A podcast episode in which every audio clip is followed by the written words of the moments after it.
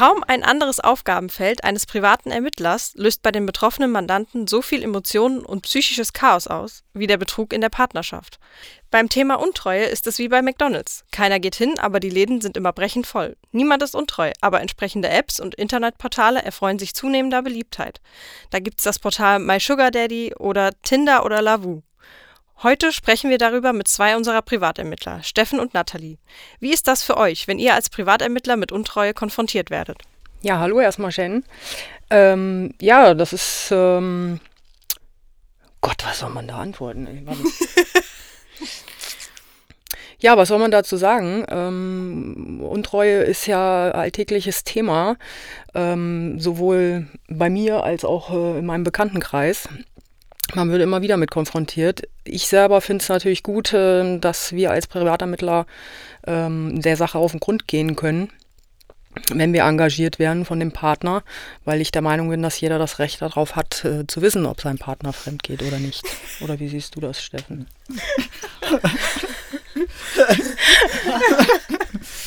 okay, stopp. Erstmal Hi Shannon. Danke, dass ich wieder da sein darf. Ja, für mich ist es so gesehen wie jeder andere Auftrag auch. Bei mir kommt mir dazu, dass mich das Thema sehr interessiert und gerade Untreue ist auch ein sehr spannender Bereich. Man weiß nie, passiert es wirklich, passiert es nicht, kann man irgendwas beweisen, kann man nichts beweisen und je nachdem. Also ich finde es sehr spannend auf jeden Fall. Okay, aber fühlt ihr euch dabei nicht manchmal, ich sag mal, wie Spanner, wenn ihr in den sehr intimen und privaten Bereich einer Zielperson eindringt, gerade beim ähm, ja und nein. Also es ist ja nicht so, dass wir jetzt die Leute äh, in ihrem Hotelzimmer oder in der Wohnung oder wo auch immer sie sich dann treffen und fremdgehen, äh, nackt erwischen oder, ähm, naja, im Flagranti, wie gesagt, ähm, beim Sex. Ähm, wir bleiben natürlich immer professionell und auch emotionsfrei. Aber ganz spurlos geht es natürlich nicht an einem vorbei. Ähm, ja, wie gesagt, also als Spanner würde ich das jetzt so nicht bezeichnen. Nee, also finde ich auch überhaupt nicht, weil auch unser Mandant, der hat das Recht auf die Wahrheit und wir sind lediglich sein Beweisnothelfer. Sprich, wir sind Augen und Ohren des Mandanten, nicht mehr, nicht weniger. Ne? Okay, ja, das glaube ich auch, das verstehe ich. Gab es äh, Aufträge im wirtschaftlichen Bereich, die ähm, dann in den privaten Bereich, ich sag mal, übergegangen sind oder sich darin ausgedehnt haben? Ähm, ja, tatsächlich hatten wir ähm, vor kurzem einen Auftrag, äh, wo es dabei ging, darum ging, den Geschäftsführer eines Sportstudios zu observieren. Hintergrund war ein vermuteter Arbeitszeitbetrug. Ähm, stellte sich dann aber sehr schnell heraus, dass der Verdacht stimmte. Und zwar, ähm, weil der gute Mann ein intimes Verhältnis mit seiner 17-jährigen Auszubildenden hatte und mit dieser sogar für einen Tag in ein Hotel eincheckte. Das ist so ein typischer Grenzfall, der dann auch in den privaten Bereich geht. Ursächlich für uns ist aber dann der Arbeitszeitbetrug. Das ist aber natürlich, ich sag mal, mit einer 17-jährigen Auszubildenden auch, ähm, wie du schon sagst, ein Grenzfall. Äh, ist es dann nicht schwer für euch, das nicht irgendwie selbst bewerten zu sehen? Naja, wir bewerten nicht, wir sind keine moralische Instanz oder irgendwas. Wir dokumentieren das, was wir sehen, erkennen und natürlich auch wahrnehmen können. Wir fügen nichts hinzu oder lassen nichts weg. Das, was passiert, passiert, was wir sehen, sehen wir und somit können wir auch nur das dokumentieren. Mhm. Was glaubt ihr denn, warum gehen Menschen überhaupt fremd? Ist Treue heutzutage ein Auslaufmodell? Ähm, ja und nein. Ähm, es ich glaube, wir sind einfach zu schnelllebig geworden. Es gibt heute viele offene Beziehungen.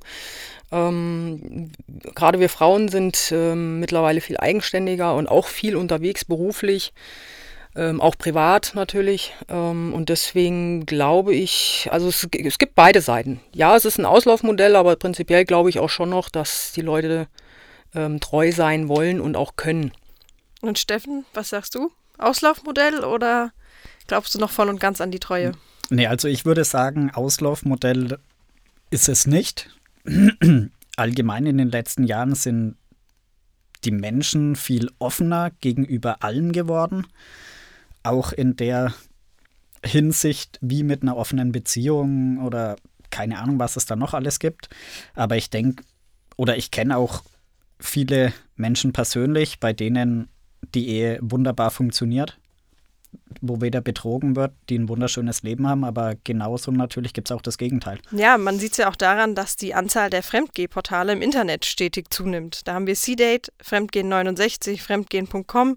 Das sind nur drei von unzähligen solcher Portalen. Ist die Frage, wird die Treue heutzutage überbewertet? Naja, Fremdgehen gegangen wurde schon immer. Es wird heute nur öffentlicher darüber gesprochen. Ja, und ich denke auch, dass es einem äh, leichter gemacht wird durch das Internet. Aber prinzipiell sind die Anzeichen für Fremdgehen immer noch dieselben wie vor 30 Jahren. Und ich glaube, das wird sich auch nicht ändern. Untreue in der Ehe ist ja, ich sag mal ganz im Gegensatz zur Rechtslage bei unseren österreichischen Nachbarn, kein Tatbestand mehr mit rechtlichen Konsequenzen, oder? Jein. In Deutschland war die Untreue in der Ehe sogar mal ein Strafbestand. Erst 1976 wurde das Verschuldensprinzip in Deutschland abgeschafft.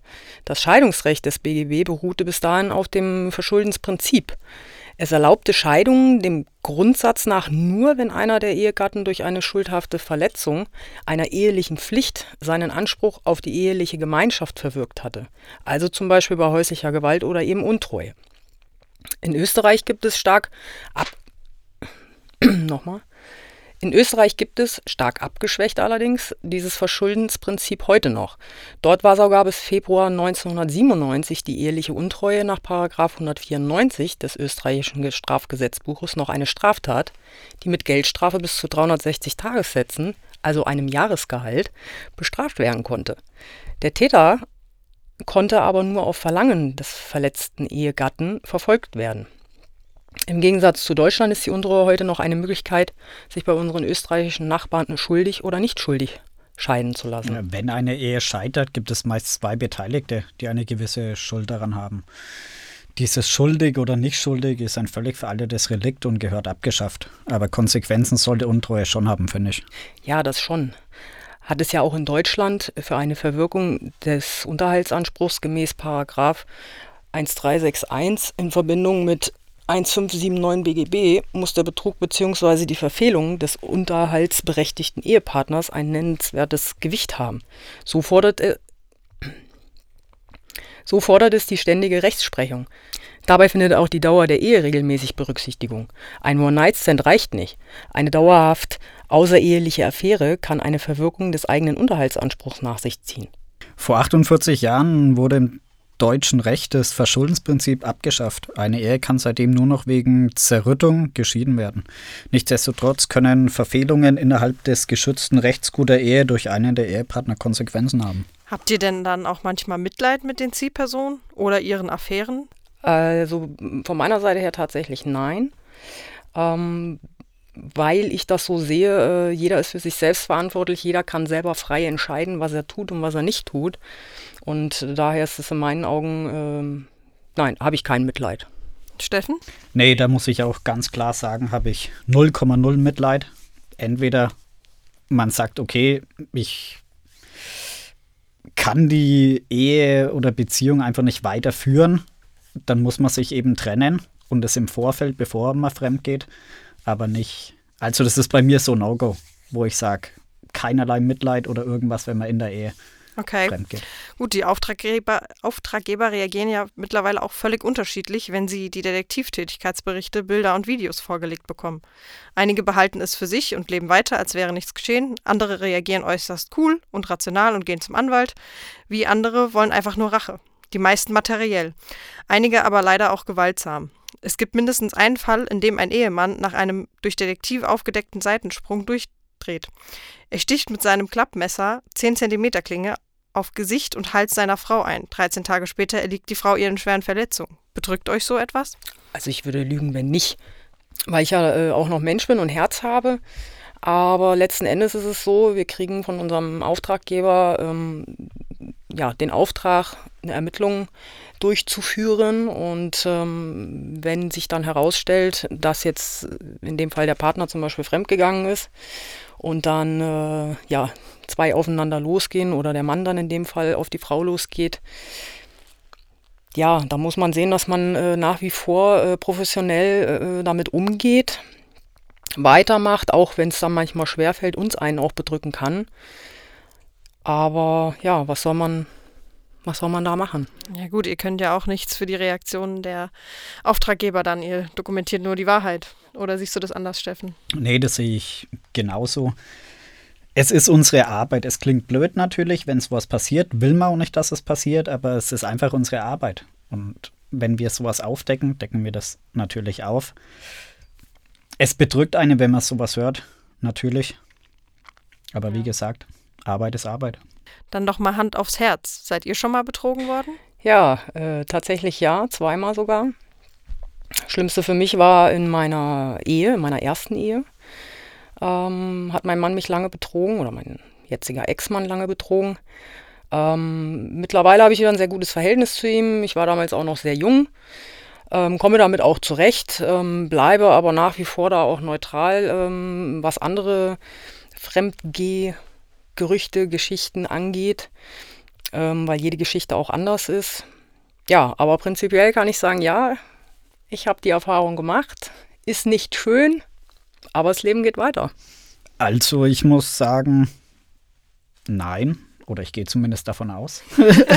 mir, mir wäre es nicht bewusst. Hast du keine Detektei engagiert? nee, nee, weil für mich gab es da keine Punkte oder Anzeichen dafür, dass es so weit gekommen wäre. Apropos Anzeichen. Nathalie, du hast vorhin gesagt, dass die Anzeichen der Untreue immer noch die gleichen sind wie vor 30 Jahren. Welche sind das denn deiner professionellen Meinung nach? Naja, es gibt da viele ähm, Anzeichen. Also wie gesagt, ich bin ja nur auch selber schon betrogen worden, habe auch die ersten Anzeichen gemerkt im, im Verhalten.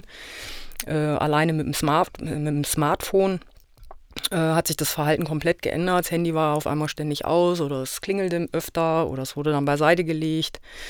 Ähm, man fühlte sich ertappt, wenn man gefragt hat, ach, wer hat sich denn gemeldet? Ähm, anderes Verhalten auch in der Körperpflege. Man hat sich öfter rasiert, man hat ein neues Parfüm angelegt. Ähm, ja, vermehrte Überstunden. Nach dem Sport zum Beispiel hat man dann gemerkt, hm, keine, keine benutzte Sportwäsche. Ähm, ja, neues Styling, jünger auszusehen, Klamotten gewechselt, anderen Style zugelegt keine Lust mehr auf Sex. Sowas zum Beispiel. Was würdest du denn sagen, Steffen? Was sind so die klassischen Anzeichen für Untreue oder was würdest du meinen, wo es dir auffallen würde, wenn du in der Situation wärst? Das kann ich ehrlich gesagt schlecht sagen, weil ich denke, jede Ehe oder Beziehung oder irgendwas verläuft anders. Manche Ehepartner sitzen 24-7 aufeinander, die anderen sehen sich vielleicht nur zweimal die Woche. Da ist dann natürlich viel mehr Zeit, wo der andere auch gar nichts mitbekommt.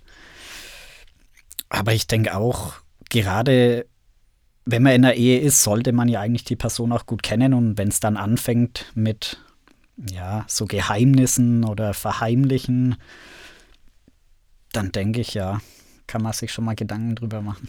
Ja, und generell muss man es ja auch so sehen, Untreue gab es schon immer und wird es auch immer geben. Und der Mensch wünscht sich zwar natürlich Treue, ist aber von der Natur aus eigentlich nicht dafür konzipiert. Wie meinst du das? Nun ja, der Sexualtrieb dient der Fortpflanzung und dem Erhalt der eigenen Art. Das ist seit Jahrmillionen so. Der Mann, und das soll jetzt keine Entschuldigung sein, ist genetisch dazu verdammt, seine DNA auf möglichst viele Frauen zu verteilen, um die eigene Art zu erhalten. Das ist im Tierreich bis auf ganz wenige Ausnahmen auch so. Also kann ein untreuer Partner nichts dafür? Ja, das würde ich jetzt so auch nicht sagen. Zum einen ja, so wie ich es ja gerade geschildert habe. Zum anderen ähm, ist es natürlich auch eine freie Entscheidung. Ich meine, man kann natürlich auch Nein sagen. Und ähm, ich finde, so Ausreden wie dann, ich habe zu viel getrunken oder was gibt es dafür nicht.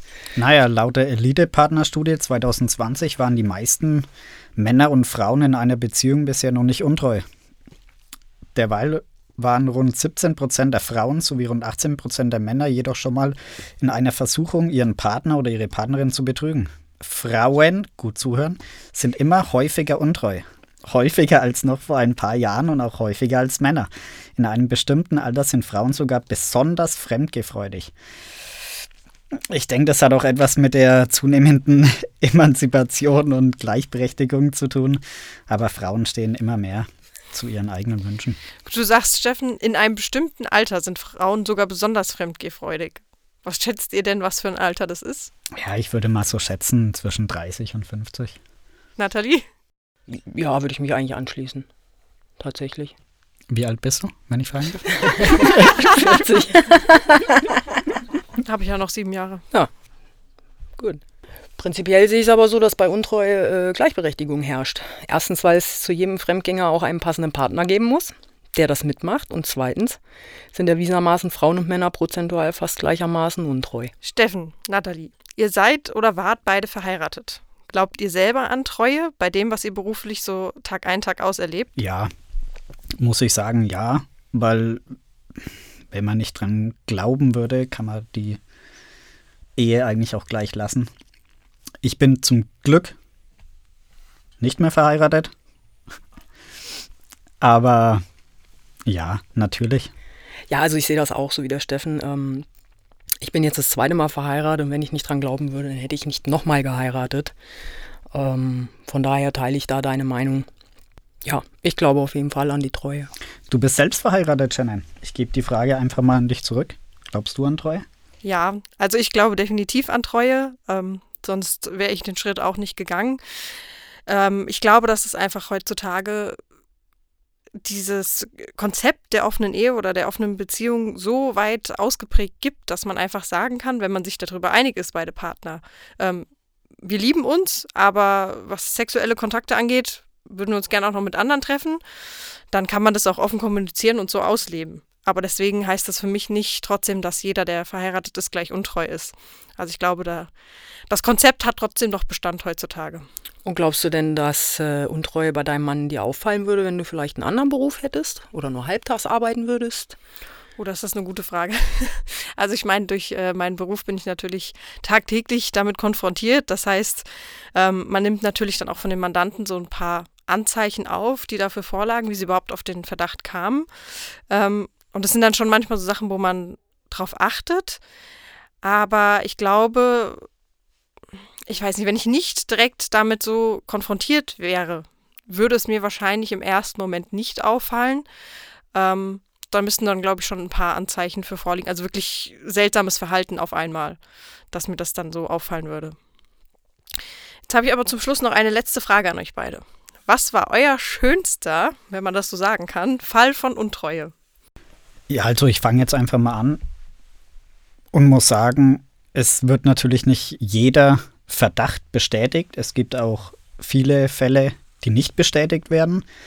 So einen hatte ich auch. Da hieß es, der Ehemann geht mit Sicherheit fremd und er muss so viele Überstunden immer machen, sagt er, und ist nur noch in der Arbeit. Was sich dann aber dabei rausgestellt hat, der Mann war arbeiten und es sehr viel, sehr lange und hat dadurch natürlich dann auch das etwas bessere Leben mit einem neu gebauten Haus und alles drum und dran finanziert.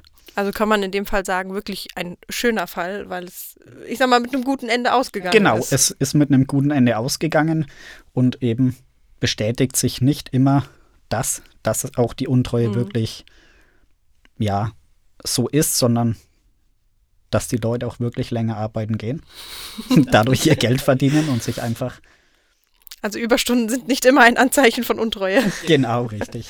Und bei dir, Nathalie? Ähm, ja, da kann ich tatsächlich auch mitreden. Also ich hatte auch schon so einen Fall, wo äh, die Frau gedacht hatte, ihr Mann würde sie betrügen. Ähm, er war im Außendienst tätig. Und ähm, ja, sie hatte irgendwie das Gefühl, irgendwas würde nicht stimmen. Sie hat dann halt auch schon mal Anzeichen ähm, ja, dafür gefunden, dass eine andere Frau existiert, äh, in Form davon, dass er dann, dass er im Koffer dann auch mal einen Frauenschlüpfer äh, mit sich führte. Und ähm, ja, rausgestellt hat sich dann eigentlich, dass dieser Mann, der aus Köln kam, der sich in Köln eine Einzimmerwohnung äh, angemietet hatte und sich dann rausstellte, dass der Mann ähm, ja eine zweite Neigung hatte, beziehungsweise ja, äh, er dann in Frauenklamotten äh, durch die Kölner Innenstadt flanierte. Wir auch am Anfang erstmal Probleme hatten, wirklich äh, zu sehen, dass das der Mann ist. Ja, also äh, das war so positiv und negativ, weil zum einen war es so, dass der Mann nicht fremd gegangen ist und seine Frau auch nicht körperlich betrogen hatte. Ja, aber auf irgendeine andere Art und Weise war es halt. Ähm also man kann sagen, es gab eine andere Frau, nur ganz anders, wie man sich vorgestellt hat. Genau. Naja, ob, ob dieses Ergebnis seine Frau jetzt mehr begeisterte oder eine tatsächlich Untreue, würde ich mal stark bezweifeln. Aber gerade an deinem Beispiel, Nathalie, zeigt sich, dass man durchaus auch Vertrauen in seinen Partner haben kann. Nicht jede vermutete Untreue muss auch eine sein. Ich danke euch beiden und wir hören uns in der nächsten Folge unseres Podcasts wieder. Wir danken dir. Danke für die Einladung.